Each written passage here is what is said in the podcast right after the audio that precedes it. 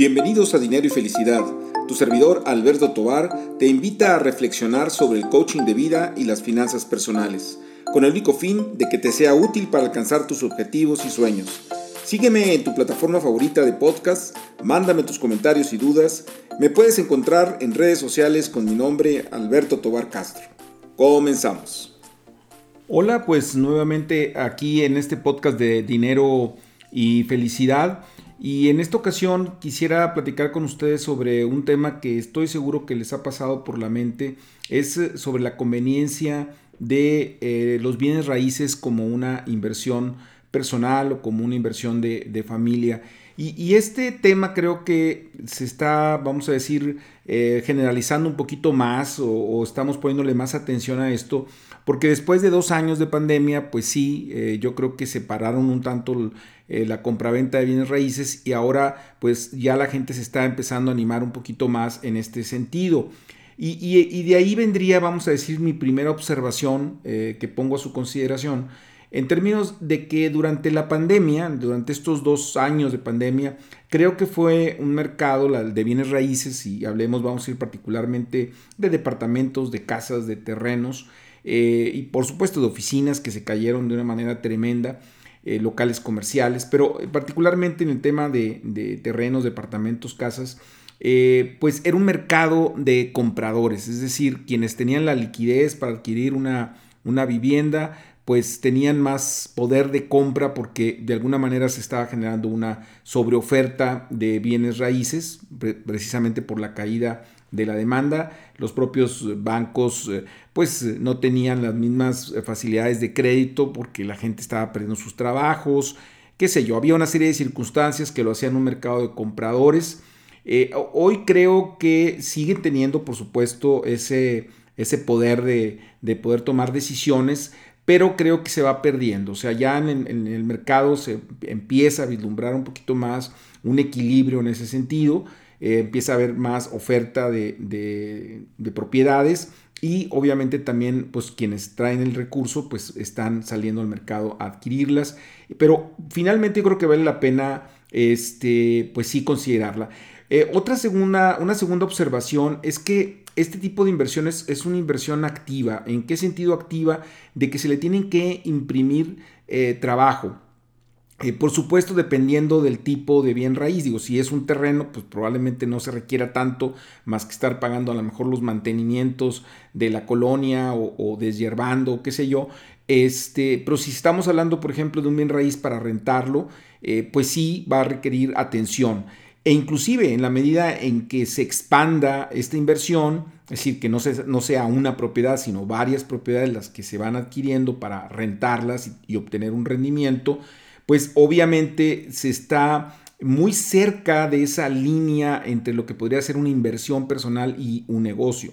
Y cuando estamos hablando ya de esos niveles, pues sí tendríamos que pensar en una estrategia de valoración, pues más sobre un tema de, plan de negocios y, y, ver pues costos, beneficios para tomar decisiones mucho más adecuadas, porque ya estamos hablando de cantidades bastante grandes y en ese sentido eh, este, pues requiere una evaluación más hacia el, hacia el área de las empresas o de los negocios. Si estamos pensando en nuestro primer departamento para rentarlo, bueno, podemos todavía estar en ese marco de finanzas familiares, finanzas personales, pero sí tener en cuenta de que es una inversión que requiere cierta atención. Eh, por supuesto, cuando estamos hablando de, la compra de un terreno, pues tendríamos que valorarlo en función de la compra misma, es decir, como en muchos mercados, o sea, no solamente el de bienes raíces, pero vamos, eh, en particular de bienes raíces, pues requiere hacer buenas compras, es decir, el éxito de la inversión está en función de la compra. Esto mismo podríamos decir a lo mejor de, de las bolsas de valores, ¿no? Es decir, pues dependiendo de lo que compres, es la rentabilidad que vas a tener.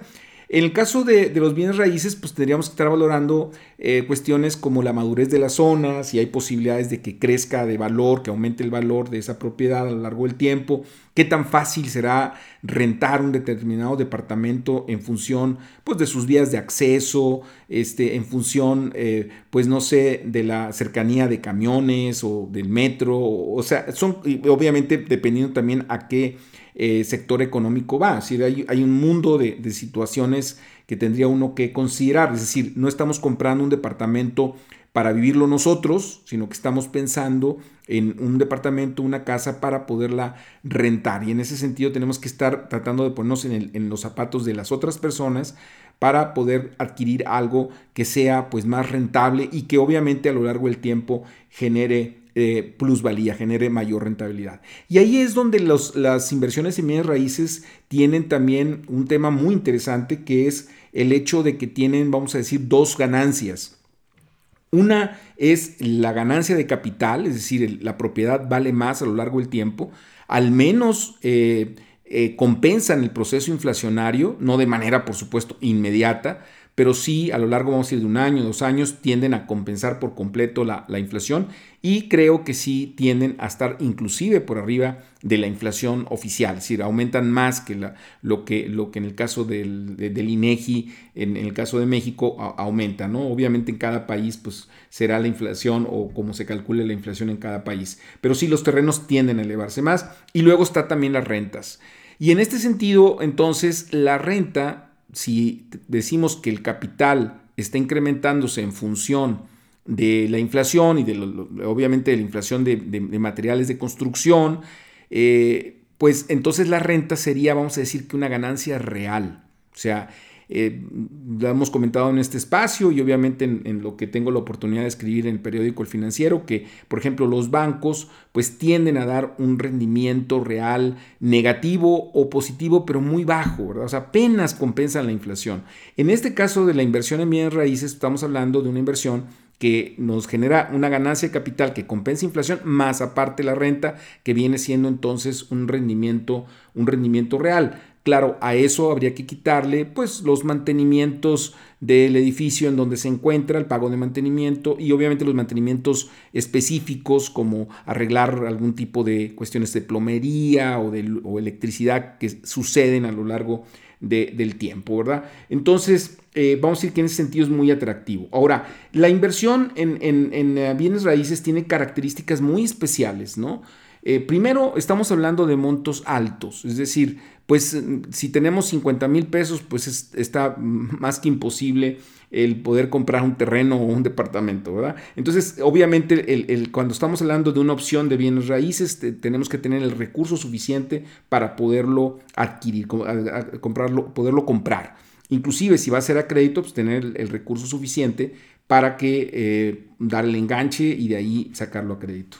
Eh, luego hay un costo de transacción, estamos hablando de que pues hay que pagar notarios, hay que pagar eh, también impuestos y eso pues, nos lleva a un costo de transacción que, llega a ser pues relevante, ¿verdad? Eh, una ganancia extraña en el caso de los bienes raíces es que también hay una ganancia psicológica, es decir, son de las pocas inversiones que podemos ver y podemos tocar. Es decir, si uno tiene una inversión en, la bolsa o tiene una inversión en el banco, pues es muy difícil que uno vaya al banco y que le diga a la cajera, oye, a ver, enséñame mis 100 mil pesos porque los quiero tocar, ¿verdad? O sea, entonces eh, sabemos que tenemos ese recurso porque nos llega al estado de cuenta y sabemos que ahí está depositado, pero no, no hay esa sensación psicológica. En el caso de un terreno, de una, de una casa, de un departamento, pues podemos ir a verlo y podemos tocarlo y eso da seguridad, ¿no? Es algo que a muchas personas les gusta ese tipo de inversiones porque lo sienten como más reales. Es un tema, digo, insisto, es un tema psicológico, pero que vale la pena también tocarlo. Otro aspecto importante de los bienes raíces es que tienen poca liquidez, es decir, se invierte muchos recursos y entonces si uno quiere recuperar ese recurso necesita vender y en la venta pues te vas a tardar mínimo meses y muchas veces son años porque dependiendo de la propiedad y de cómo esté el mercado en ese momento se podría generar una problemática de venta entonces pierde uno mucho liquidez en caso de urgencia. Por eso la recomendación siempre en el caso de los bienes raíces es que sea un recurso de largo plazo. Y cuando hablamos de largo plazo pues es mínimo un año y, yo creo que tenemos que estar pensando en horizontes de 3, de 5, de 10 años para que realmente la plusvalía este, pues, dé todo lo que tenga eh, todo lo que tenga que dar, ¿no? Eh, como les decía también hace un momento, bueno, saber este, comprar, saber comprar, este, tener, hacer cierto análisis para ver cuál es la mejor compra. Eh, es, una, una, compra, vamos a decir que de bajo riesgo, regularmente no hay un riesgo como que voy a perder todo mi dinero, pero sí se puede dar el caso, digo, simplemente todos los, todos los bienes raíces que se perdieron en, los terremotos en la Ciudad de México o en inundaciones en áreas en donde suceden este tipo de fenómenos eh, climatológicos, ¿verdad? De inundaciones, este, pues pueden suceder. Inclusive en algunas zonas también ha repercutido el tema de la seguridad, o sea, eh, áreas en donde no había inseguridad se empieza a generar y esos terrenos empiezan o, casas empiezan a tener menor valor en el mercado. Entonces, sí hay riesgos, o sea, no, no está ajeno. A veces la gente dice, el bien raíz es una inversión sin riesgos. No, sí hay riesgos, ¿no? Por eso es muy importante el saber comprar y tratar de ponerlos todos en, ese, en esa lista, en ese wish list, en esa lista de los deseos, este, de qué es lo que yo necesito eh, comprar para tener mi inversión más asegurada, ¿no? Eh, y bueno, para aquellos que están pensando en el tema de crédito, también se pueden hacer negocios con crédito. Y la relación es muy, muy simple, bastante simple. O sea, el cálculo que ustedes tienen que hacer es, eh, vamos a decir, el, costo del crédito, lo que está costando el crédito en términos de, lo que le está cobrando, vamos a decir, en este caso el banco, compararlo con lo que podría tener de plusvalía. Eh, este departamento o casa, terreno, ¿no? Eh, si esa plusvalía es mayor que lo que les está cobrando el banco, entonces podría ser un negociazo el estar comprando este, pues, departamentos a crédito si uno no tiene el recurso completo y al paso del tiempo, pues venderlo eh, con una ganancia importante. Inclusive hay quienes, pues vamos a decir, entre comillas, ¿verdad? Este, se dedican a comprar departamentos en preventa y ya cuando están listos los departamentos no los alcanzan a pagar, sino que traspasan la preventa y ahí se ganan pues un recurso diferencial. Sin embargo, hay que tener mucho cuidado con el tema de la preventa porque ahora con, con todo lo de la pandemia sí hay muchos desarrolladores que les fue mal y que no han tenido, vamos a decir, pues los recursos para terminar los proyectos y están quedando mal. O sea, yo conozco proyectos que tienen hasta dos, tres años de, retraso en la entrega y por supuesto, pues ahí ya todo el mundo perdió, ¿no? Y, tengamos cuidado, investigamos muy bien con qué desarrollador nos estamos eh, metiendo, ¿no? Este, y bueno, en fin, es una, una, inversión muy interesante, es una inversión yo diría que hasta divertida para quienes les gusten estos mercados, porque pues uno va a ver este, propiedades y, y en ese sentido este, pues el que le gusta estas cosas, pues puede ser hasta divertido, ¿no? Interesante. Eh, pues bueno, espero que el, comentario eh, les haya sido de utilidad, esta reflexión. Este, los invito a que lo vuelvan a escuchar, tomen nota de, estos, de estos eh, factores que están detrás de la inversión de bienes raíces, que hagan un análisis de lo que ustedes están pensando. Ojalá que les sirva, que les sea rentable. Y por supuesto todos sus comentarios, sus críticas, sus sugerencias de temas a través de las redes sociales con mi nombre Alberto Tobar Castro y muy en particular a través de Instagram arroba atobar.castro. Que la pasen muy bien y hasta la próxima.